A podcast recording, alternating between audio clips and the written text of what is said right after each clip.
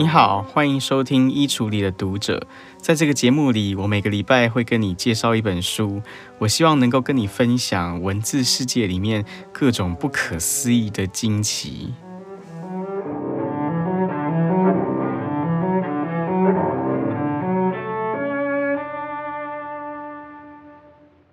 不知道你有没有过怀孕生子的经验？我自己是还没有啊，但是呢，我认识的一些爸爸妈妈，呃，他们在怀孕的期间，几乎总是都会担心一个共同的问题，那就是这个即将要生下来的小孩，他会不会是一个唐氏症的孩子呢？在过去的年代里面啊，这小孩有没有唐氏症，就是要等他生下来之后，你才会知道。可是呢，我们现在有这种羊膜穿刺的技术，所以透过事前的产检。啊、我们在大概孕妇怀孕第四个月左右的时候，大概就可以知道这个小孩将来会不会是一个唐氏症的小孩。那所以呢，在今天节目开始的时候，我就想要先请你想象一下一个问题，就是说，假如你是一个孕妇，然后呢，当你怀孕怀到第四个月的时候，你发现你的肚子里的这个孩子，他极有可能会是一个唐氏症的孩子。那请问这个宝宝，你是会留下来还是会不留下来呢？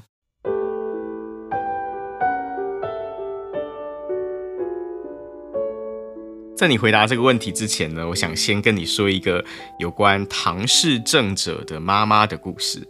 呃，有一个美国的妈妈，她的名字叫做 Emily Kingsley。这个 Emily 呢，她的老公叫做 Charles Kingsley。那这个 Emily 跟 Charles 这两个人呢，这对夫妻，他们在一九七四年六月的时候，他们就生下来一个唐氏症的孩子。这个孩子是一个男孩，他的名字叫做 Jason。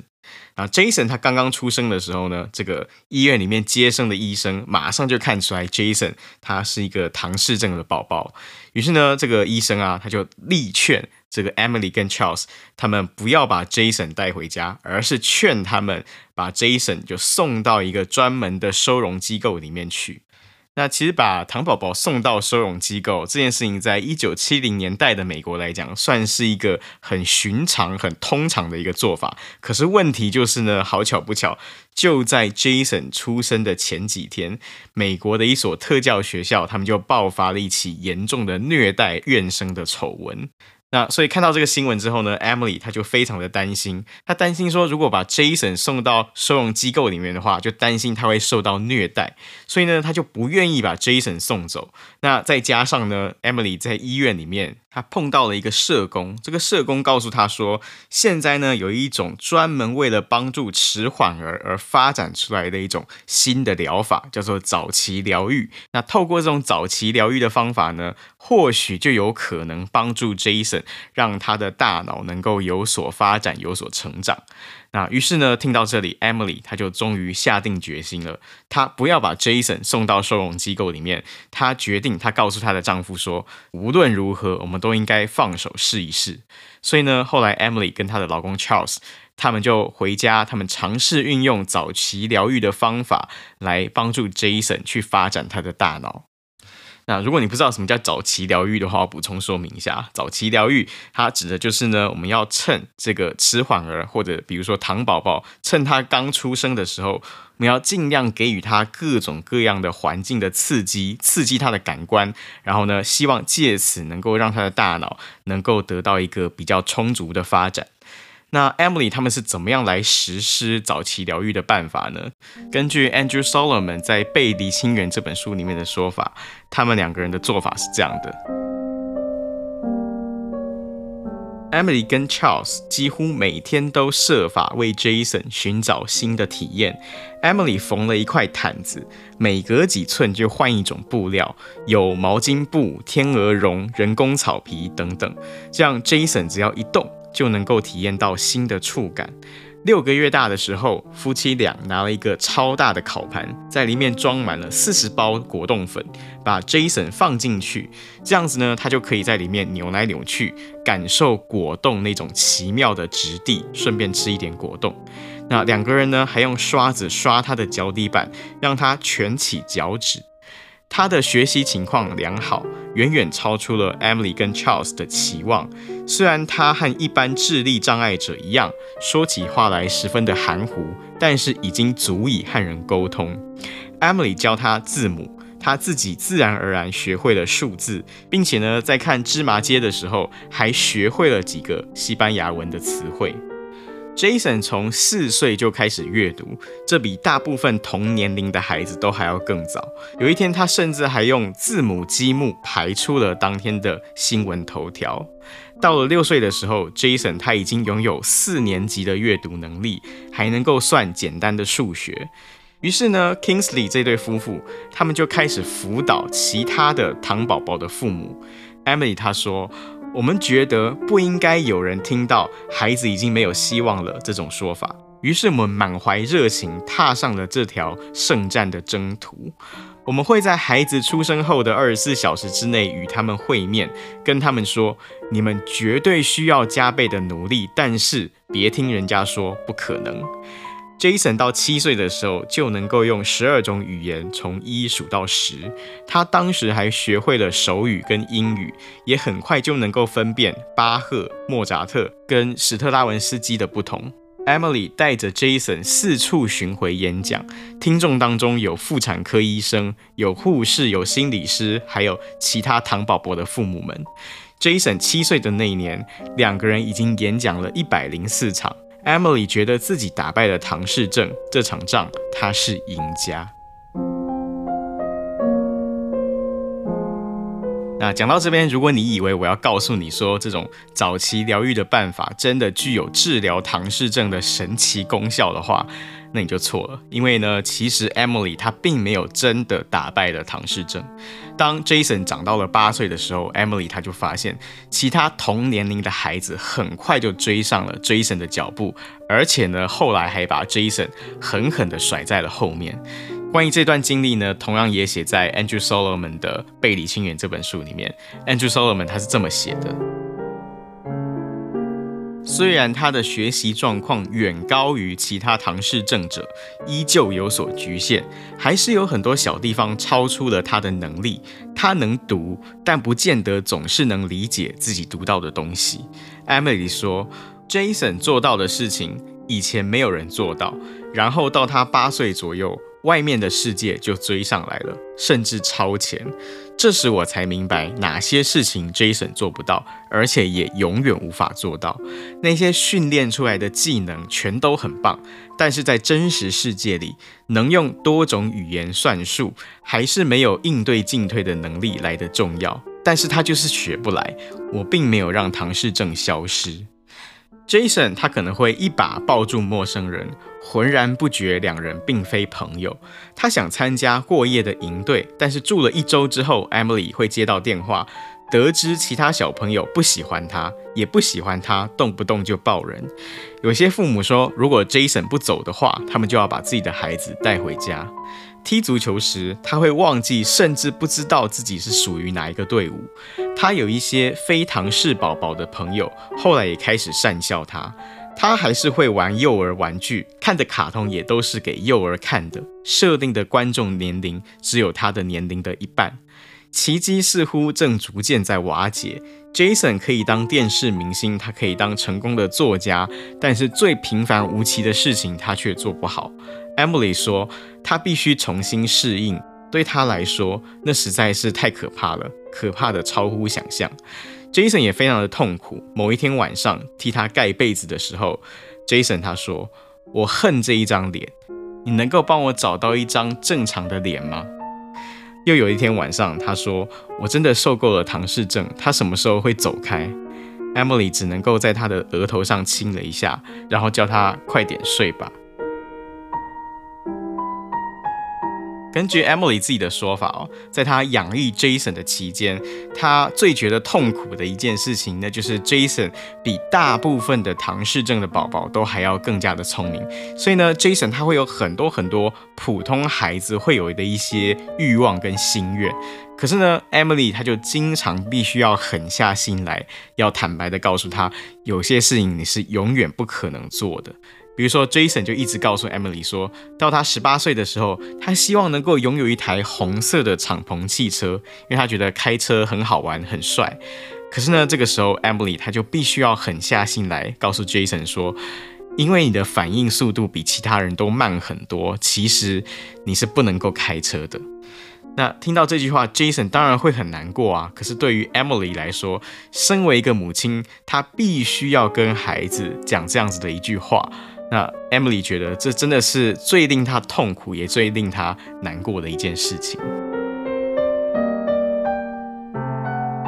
我刚刚跟你讲的这个 Jason Kingsley 的故事啊，它是出自于《背离心源》这本书。我相信很多听众可能都有读过，在《背离心源》这本书里面，这个作者 Andrew Solomon 他想要讲的一件很重要的事情，就是其实没有两个唐氏症患者他们的生命经验是一模一样的，因为其实唐氏症患者他们就跟所有非唐氏症者的人一样，有些人就是比其他人更聪明一点，那有些人就是比其他人更迟钝一点。那可能很多人会以为说，对那些比较聪明的唐氏症患者来说，他们的人生就会过得比较丰富、比较快乐。但是其实也很不一定，因为呢，有些人就像 Jason 这个样子，他们足够聪明到他们能够拥有很多普通孩子都会有的欲望跟心愿，但是总是在某一些时刻，他们会很残酷的发现。其实有太多太多普通人习以为常的事情，他们是一辈子永远都做不到的。哦，今天之所以特别要跟你讲这个 Jason Kingsley 的故事，其实我是有一个特别的用意，那就是呢，我想要透过 Jason 的故事来跟你一起思考一个问题，那就是说，呃，我们这些所谓的智力正常的人，到底我们是怎么样去看待，以及我们怎么样去想象那一些像唐氏症患者这样子的那一些所谓的智力障碍的一些人呢？我今天想要跟你介绍的这本书啊，它的书名就叫做《白痴的历史：十八世纪至今世人如何看待智能障碍者》。这本书呢，它的作者是英国的一位专门研究智能障碍史的一位学者，叫做 Simon Jarrett。那我觉得《白痴的历史》这本书之所以呃特别值得阅读，而且特别具有启发性，那就是因为如果你读过了这本书的话，你就会发现，呃，我刚刚讲的这个 Jason Kingsley 他的故事啊，这背后其实有很多很多我们今天好像习以为常的一些看待智障者的态度，但是呢，这些态度其实很可能都是到了十九世纪，甚至是到了二十世纪的时候，才终于产生出来的。在十八世纪甚至十八世纪以前的一个漫长的时光里面，其实人们往往都是用非常不一样的方式在看待这些智能障碍者的。比如说，我可以跟你讲一个可能我猜会让你有一点出乎意料的一件事情啊，那就在西方的脉络里面，其实是一直要到十九世纪的时候，智能障碍这件事情它才被认为是一种医学上的疾病。在十九世纪以前呢，这些西方人，他们或许会嘲笑智能障碍者，或者他们可能会欺负他们。可是呢，对这些十九世纪以前的西方人来说，他们就不会把智能障碍看作是一种疾病。那这个态度就跟我们今天的看法非常不一样，对不对？那我们今天之所以会觉得智能障碍是一种疾病，那其实很大程度上是十九世纪以后这个医疗体系的知识权威的扩张所造成的一个结果。也就是说，在十九世纪的时候，这些医疗体系里面的医疗人员，他们为了要扩大医学知识的权利以及医学能够管辖的范围，所以呢，他们就开始把很多本来不被认为是疾病的现象，都通通纳入是疾病的范围里面。可是呢，对一个十八世纪的人来说，如果你问他智障是不是一种病，他就会告诉你说，智障不是一种病。为什么呢？因为对他们来说，所谓的疾病就是指经过适当的治疗之后，能够恢复正常的这种身体上的缺陷，这种我们才把它叫做疾病。那可是呢，智能障碍者他们是没有机会恢复正常的。所以说，我们可以说，智障者他们是天生残缺，是上帝天生赋予了他这样子的特质。但是呢，智障这件事情本身，它算不上是一种疾病。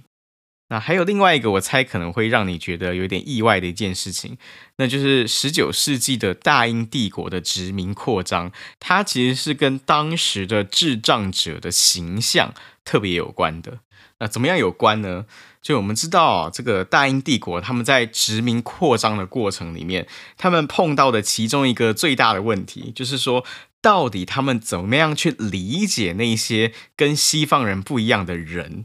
比如说，西方人他们在殖民扩张的过程里面，他们会碰到美洲的原住民，碰到亚洲的原住民，还会碰到像是印度人啊、蒙古人啊、中国人、日本人等等这些不同的人种。那当时的这些西方的殖民者，到底他们怎么样去理解跟认识这些看起来文化不一样，而且长相也不一样的人呢？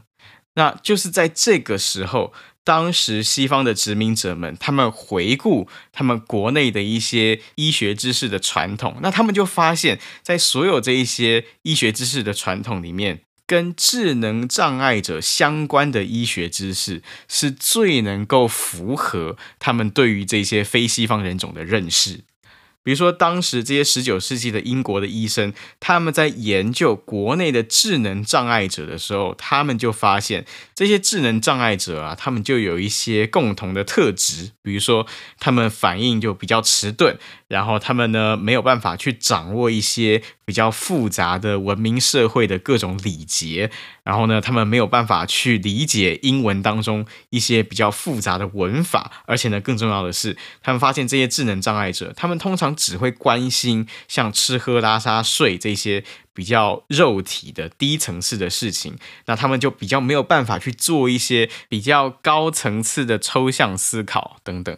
那这是当时的英国的这些专门研究智障者的医师，他们所得出来的一个结论。那这个结论呢，对于那些专门从事海外殖民扩张的那些人来说，这些研究的结论就刚好呼应了他们对于那些非西方人种的主观的感受。因为这些西方的殖民者呢，他们总是觉得这些非西方的人种，他们就是反应很迟钝啊，他们就是不懂得礼节啊。他们就是学不会文法啊，然后他们就是不懂得做一些抽象的思考啊，等等，所以他们就很自然的就产生一个结论，那就是说，他们认认为这些非西方的人种，他们跟英国国内的这些智能障碍者们，他们身上很可能是有着一些共同的体质上的缺陷。那甚至呢，有些人认为西方人他们就是进化的比较完全的一个人种，那其他非西方的人种呢，就是进化的比较相对不完全的人种。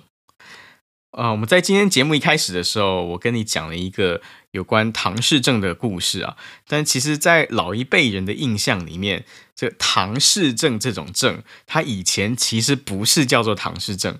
那我们今天之所以会把唐氏症叫唐氏症，那是因为这个病症它最早的一个研究者，他的名字叫做约翰·朗顿·唐医师。那因为他是一个唐医师所研究的一个疾病，所以我们今天叫它做唐氏症。可是呢，其实这个约翰·朗顿·唐医师，他最早在命名这种病症的时候，其实他不是把它叫做唐氏症，他是把它叫做蒙古症。那之所以会这样呢，就是因为这个约翰·朗顿·唐医生当时他就相信，这些唐氏症患者之所以会有唐氏症，那就是因为他们拥有一些跟蒙古人一样的遗传缺陷。所以呢，在很长很长一段时间里面，唐氏症他们是被叫做蒙古症，而且他们被认为是跟蒙古人的基因缺陷有关的。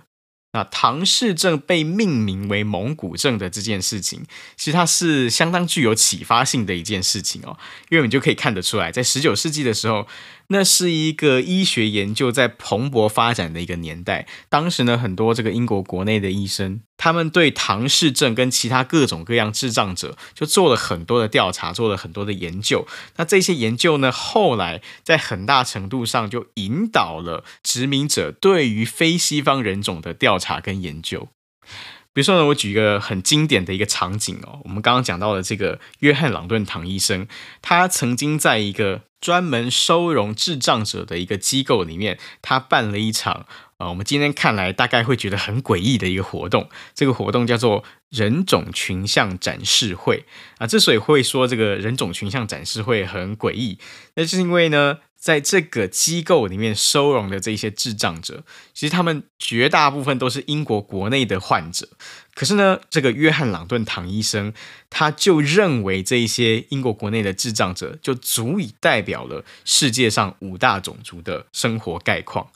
所以呢，在这一场人种群像展示会里面，这个约翰·朗顿唐医生他就把所有的这个机构里面的院生就分成了五个小组，然后用这五个小组来分别去代表了世界上的五大种族。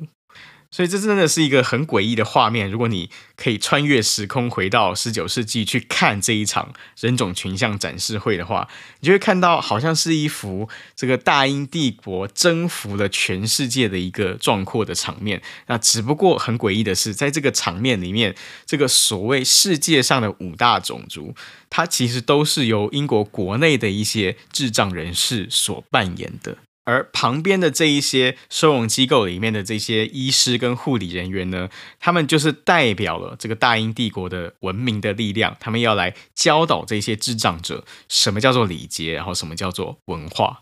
所以从这个人种群像展示会的这个场景里面，其实我们就可以看出来，对于当时的英国殖民者来说，智能障碍者他其实已经变成是一种他们可以用来发展他们的殖民理论的一种工具了。我们休息一下，再回来。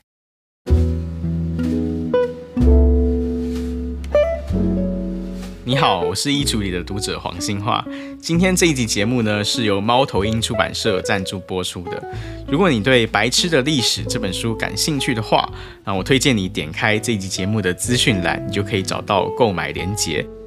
那如果你喜欢《衣橱里的读者》这个节目的话，我也欢迎你透过小额赞助的方式来让我们这个节目可以继续的经营下去。如果你愿意赞助的话呢，你也可以点开我们这集节目的资讯栏，滑到最下面呢，就会有一个赞助箱。点开赞助箱呢，你就可以用十块钱以上的任何金额来支持我继续做这一档节目。谢谢你。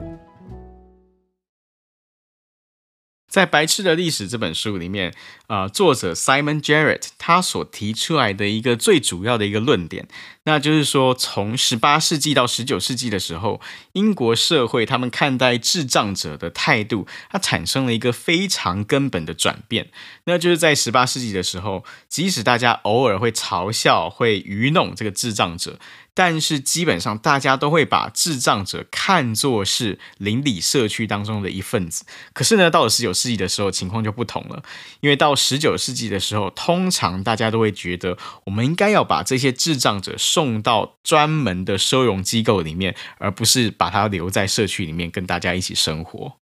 在《白痴的历史》这本书里面，我们今天的作者 Simon Jarrett 他就指出哦，这样子的一个重大的转变，其实我们在笑话里面是最能够看出来这种转变的。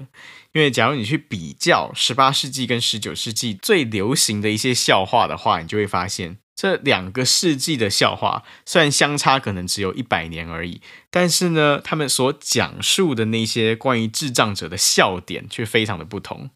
那我们先来看一下十八世纪的情况啊，在十八世纪的时候，有一个很流行的笑话是这样讲的：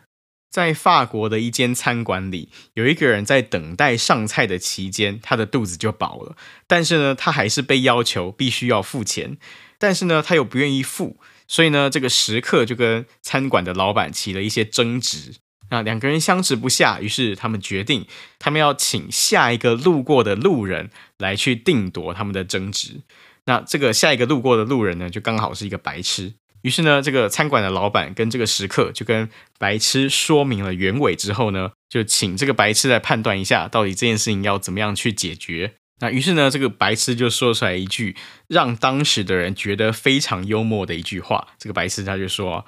这个食客呢，应该把钱放在两个盘子之间，让他想一阵子。那么呢，这个餐馆的老板就应当会对于钱的那种叮当作响的声音感到心满意足，就如同这位食客闻到了肉香味就感到了满足一样。好，这个笑话讲完了。我猜，呃，对你来说，对你这个二十一世纪的读者来说，这个笑话大概不是很好笑啊。但是呢，不管好不好笑，我们可以来分析一下这个笑话到底它代表了一些什么事情。根据 Simon Jarrett 的分析啊，这个笑话它就说明了当时的人们其实并没有把智障者看作是一个彻头彻尾的笨蛋，因为呢，他们就觉得这些智障者偶尔在某一些时刻，他还是有可能展现出来理性的微光，因为他们能够讲出来一些正常人反而想象不到的事情，或者甚至是说，他们有一种独特的幽默感，能够去解决社会情境里面的一些僵局。好，如果你觉得刚刚这个笑话不好笑的话呢，那我再跟你讲一个同样是属于十八世纪的一个更难笑的笑话。在十八世纪的英国啊，有另外一个很典型的笑话，这个笑话的主角叫做憨塞门，就是很憨的塞门的意思，叫憨塞门。那憨塞门它其实不是一个笑话，它是一系列以憨塞门为主角的笑话，所以这笑话真的很红。那在这个系列笑话里面，憨塞门他有一个很鲜明的形象，那就是他是一个不断会被老婆欺负、不断被老婆家暴的一个可怜的老公。那之所以憨赛门会被设定成拥有这样子的一种形象，那当然就是因为对当时的人来说，他们觉得被太太欺负的男人就很没用啊，很可笑，很可以去嘲笑他们，所以呢，他们就创造出来憨赛门这样子的一个角色来去予以嘲笑。啊，可是呢，我们今天的作者 Simon Jarrett 他就指出啊，这个憨赛门的这个系列笑话，他除了经常会出现老婆暴打老公这样子的情节之外呢，他往往还会有另外一个固定的情节。这个固定的情节就是说，每当憨赛门被太太欺负到一个程度的时候，就一定会有这些左右的邻居，他们试图要介入赛门跟太太之间的纷争，也就是当和事佬，然后想办法让这个憨赛门能够在社群里面继续安稳的生活下去。比如说，书名就提到有其中一个版本的憨赛门的笑话里面，憨赛门他的太太叫做玛格丽特。那这一次呢，这个太太玛格丽特她用棍棒就毒打憨赛门。然后呢，这个憨赛门被打得受不了了，他就跑到一个邻居的家里面就躲起来了。那这一位好心的邻居呢，他不但收留了赛门，而且呢，他还特地就准备了几瓶好酒。然后呢，他把玛格丽特请到家里面来，跟憨赛门一起来畅饮这些好酒。于是呢，这个故事的结局就是，这个塞门跟他的太太玛格丽特，他们两个人呢，就在一种醉醺醺的状态底下，就达成了和解。在这个版本的笑话里面，它最后的结局其实是有一点点黄色笑话的感觉哦。它最后一段是这样讲的：邻居们在欢闹声中把他送了上床，他那晚肯定取悦了妻子，因为他现在过着幸福快乐的日子。好，猜同样这个笑话对你来说大概不是特别的好笑。但是呢，在憨赛门的这个笑话里面，有两件事情是特别值得我们注意的。第一件事情就是在这个故事里面，我们可以看到十八世纪的智能障碍者他们是可以结婚的，而且当时的人并不觉得智障者结婚或者拥有伴侣是一件很奇怪的事情。那另外一件很值得我们注意的事情是，就十八世纪的这些智障者的邻居，他们是经常会介入到智障者的生活里面。帮助这些智障者去排解一些生活上的困难，也就是说，基本上对十八世纪的这些人来说，智障者他们其实同样也是邻里社区里面的一份子。可是呢，如果我们去看十九世纪的笑话的话，你就会发现这些十九世纪的笑话，他是用非常不一样的眼光在描写智能障碍者的。首先，一个最不一样的地方呢，就是到了十九世纪的时候，你会发现这些以智障者为主角的笑话的数量明显变少了。也就是说，大家不再那么热衷于去取笑智障者了。那取而代之的是什么呢？就总是要有人给大家嘲笑。那谁变成那个取笑的对象呢？在十九世纪的时候，取而代之的是有很多很多取笑犹太人、取笑穷人、取笑黑人的笑话就开始大量的出现了。那而且呢，在这些有关犹太人、有关黑人跟穷人的这些笑话里面。智障者们虽然他没有正式的登场，但是他们经常会被提到。他们怎么样被提到呢？那就是在这些笑话里面，他们都会说哦：这些犹太人、这些黑人、这些穷人，他们就是跟白痴、跟智障没有两样。啊，之所以会有这样的现象，其中一个最直接的原因，那就是因为像我们刚刚说的，到了十九世纪的时候。人们开始认为这些非西方的种族，他们身上有一些天生的缺陷。那这些缺陷呢，就跟智障者他们的缺陷是一样的。那除此之外呢，我们还可以观察到另外一件很重要的事情，那就是在十九世纪的笑话里面，智障者们他们不再是一群。活生生的、有血有肉的、有故事的人的，那他们变成什么呢？他们变成是一些抽象的、用来骂人的、用来贬低人的一种象征性的符号。那之所以会有这种符号化的转变，那其实就反映出来十九世纪普遍的一种生活经验。那是因为到了十九世纪的时候，这些智能障碍者他们已经不再被认为是邻里社区当中的一份子了。啊，相反的呢，大家就开始认为这些智障者不应该在社群当中生活，他们呢应该被送到收容机构里面去。所以呢，在十九世纪的英国就开始出现很多过去没有的这些专门收容智障者的收容机构。那在社区里面呢，反而就几乎看不到这些智障者的身影了。甚至呢，在这些当时流行的笑话里面，他们也慢慢变成是一些只是用来骂人、用来贬低人的一种抽象的符号。那为什么在十九世纪的时候，大家会开始觉得智障者们应该要被送到收容机构里面去呢？其中一个原因，那当然就是像我们刚刚说的，从十九世纪开始。医疗体系它取得了一种巨大的知识的权威跟知识的权利，于是呢，他们开始把智能障碍看作是一种医学应该要介入治疗的疾病，于是呢，这件事情就助长了机构化的发展。呃，所谓的机构化，指的就是呃，大家觉得智障者应该要被送到专门的机构里面去的这种倾向或者这种潮流，就叫做机构化。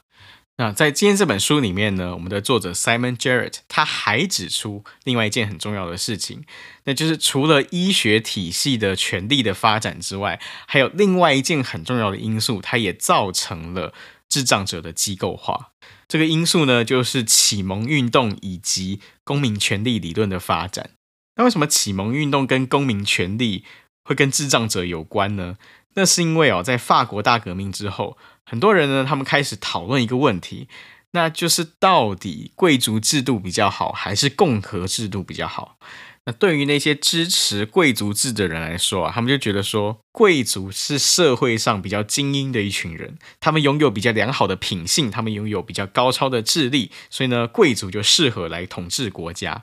那但是呢，与此相反的，支持共和制的那一群人，他们就觉得说，假如我们回看历史的话，你就会发现，历史上有很多明显是能力不足，甚至智能不足的君王，他们明明很愚蠢，他们明明道德都很低下。可是呢，就因为他们是贵族，于是他们就可以在社会上位居高位。但是呢，相对的，社会上这些普通的老百姓，他们可能天生的资质非常好，他们可能非常的聪明啊，只是说他们可能缺乏一些受教育的机会，或者他们缺乏一些参与政治的机会。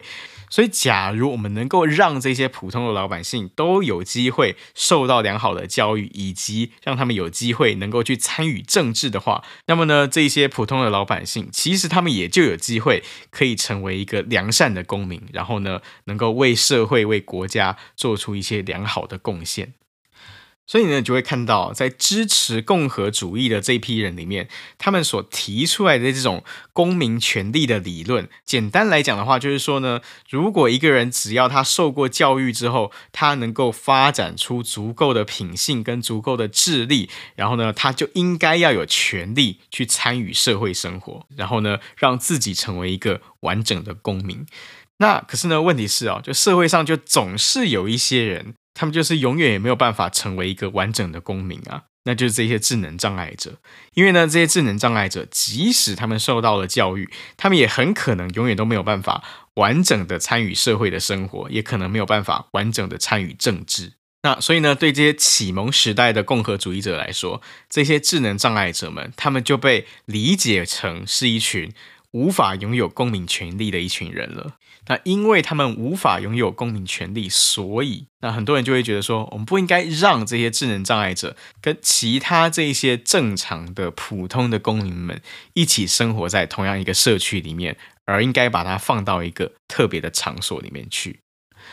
根据我们今天的作者 Simon Jarrett 的看法，除了我们刚刚说到的启蒙运动跟公民权利的发展所带来的影响之外呢，其实还有另外一个因素也造成了这种机构化的发展，那就是识字率的普遍的提升。因为到了十九世纪的时候啊，在英国社会里面，大多数的普通人都已经具备有基本的阅读能力了。可是呢，你就会发现社会上就总是有一群人。他们无论如何没有办法学会阅读这件事情，那就是这些智能障碍者们。那于是呢，这些无法阅读的智障者，他们就开始更加的被认为是一种社会发展上的阻碍。那而且更麻烦的一件事情是呢，当时有越来越多的教会，他们甚至开始认定不懂得阅读就是一种道德上的缺陷。为什么不懂得阅读是道德上的缺陷呢？那是因为对这些当时的基督教会来说，阅读圣经是亲近上帝最重要的一种管道，或甚至可能是唯一的一种管道。那假如你没有办法阅读圣经的话，那就表示说你根本不愿意被上帝所救赎。在今天这本书里面呢，作者他就写到，在十九世纪中期的时候，就曾经有一本非常流行的宗教刊物，叫做《真言哲理》。在《真言哲理》这部期刊里面，他们就明白地指出，他们认为无法读圣经就是一种道德上的缺陷，因为呢，他们觉得如果绝大多数的人都有办法透过教育来学会阅读的话，那在这样的情况底下，你还是学不会，那就只能是说是你自己的问题，是你自己不愿意去亲近上帝，是你自己不愿意去得到最终的救赎。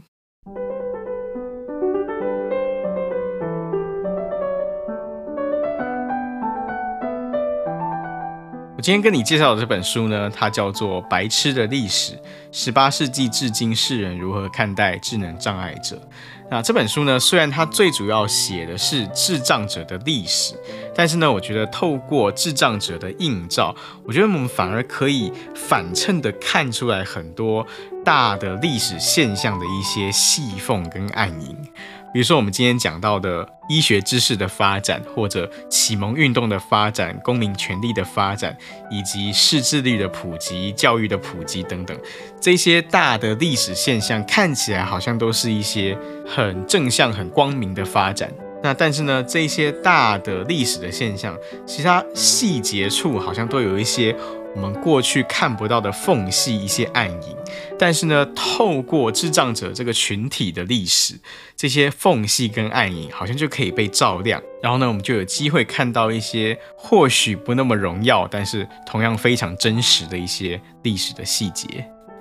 啊，所以呢，我非常推荐你去把。《白痴的历史》这本书找过来看一看，因为我觉得它虽然是一本很严谨的学术性的著作，但是呢，它其实非常的流畅，非常的好读，而且充满了各种有趣的故事。所以呢，我非常推荐你把这本书找过来看一看。那在今天节目的最后呢，我没有要放音乐，但是呢，我想要跟你分享一个故事。这个故事就是。啊、在今天节目一开始的时候，我所跟你讲述的那个唐氏症患者 Jason，他的妈妈 Emily 后来的故事。Jason 的妈妈 Emily，她在养育了 Jason 十三年的时候，她呢就写了一篇文章，她把她养育 Jason 的心情写成了一篇短文。啊，这篇短文呢，在唐氏症父母的圈子里面，算是相当有名的一篇文章哦。就直到今天，都还有很多唐宝宝的父母们会反复的阅读这篇文章。好，我觉得 Emily 的这篇文章之所以会触动很多人的心，那就是因为这篇文章它很坦诚的去面对了唐氏症父母可能会有的一种失望的情绪。那这篇文章真的非常受欢迎哦。就我所知，还有一些唐氏症的父母们，他们会用这篇文章的标题来帮他们的唐氏症的宝宝取名字。那为什么这篇文章会这么样的受欢迎呢？我觉得这或许也是一个值得我们一起来思考的一个问题。而且呢，我觉得或许从这篇文章里面，我们也可以看出来。到底当代的这一些智能障碍者的父母们，他们是用什么样的态度去看待他们自己的智能障碍的孩子？那所以呢，下面我就想要把这一篇 Emily 所写的文章，呃完整的念出来给你听。这篇文章的标题其实很有趣哦，因为光看标题，你其实看不出来这是一篇跟智障儿有关的文章。这篇文章它的题目叫做《欢迎来到荷兰》，Emily 她是这么写的。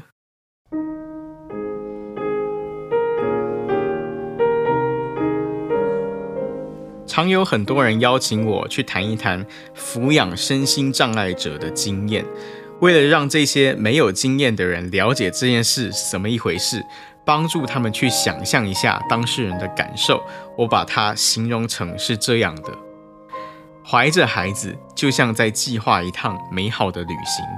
就说去意大利吧，你买了一堆旅游书，拟出完美的旅游计划，罗马竞技场。米开朗基罗的大卫像，威尼斯的贡多拉，也许你还学了几句实用的意大利语，一切都令人兴奋不已。热切期待了数个月之后，那一天终于来了。你整理好行囊，踏出家门，几个小时后，飞机着陆了。空姐走了进来，说：“欢迎来到荷兰。”你说：“荷兰？怎么会是荷兰？我订的是意大利的机票啊！”我应该要到意大利，我这辈子的梦想就是去意大利啊！但是飞机的航程改了，降落在荷兰，你也只能留在荷兰。重要的是，飞机并没有载你到一个恐怖、恶心、脏乱，而且充满瘟疫、饥荒、疾病的地方，你只是到了一个不一样的地方。现在你必须要出门去买新的旅游书。重新学习另一种语言，还会遇上一群你原本不会遇上的人，只是个不一样的地方罢了。那里的步调比意大利慢，没有意大利那么光鲜亮丽。但是等你待上了一阵子，调匀了呼吸，向四周张望，你会开始注意到荷兰有风车，荷兰还有郁金香，荷兰甚至有林布兰。但是你认识的人都是去了意大利。总是炫耀那里有多好玩，而你的后半生都会不停地说：“是啊，我原本也想要去那里，那是我本来的计划。”因此你感到痛苦，而且痛苦永远、永远、永远不会消失，因为那个梦想无法实现，是很大很大的打击。但是如果你后半生都在哀叹自己无法前往意大利，你就无法全心享受眼前非常独特、非常美好的事物，无法享受荷兰的一切。